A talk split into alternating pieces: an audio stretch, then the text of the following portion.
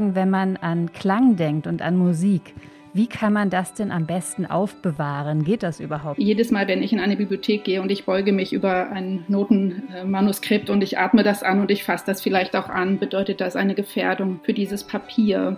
Pathologie ist schon immer Detektivarbeit. Wir suchen im Gewebe, was ist der Ursprung der Krankheit. Wir haben noch Kataloge in der Bibliothek in Lübeck, die nach preußischen Instruktionen aufgestellt sind, kurz PI.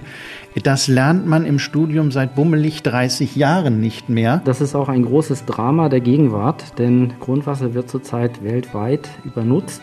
Wir heben fleißig von dem Bankkonto ab, was die Natur für uns angelegt hat in den letzten Jahrtausenden.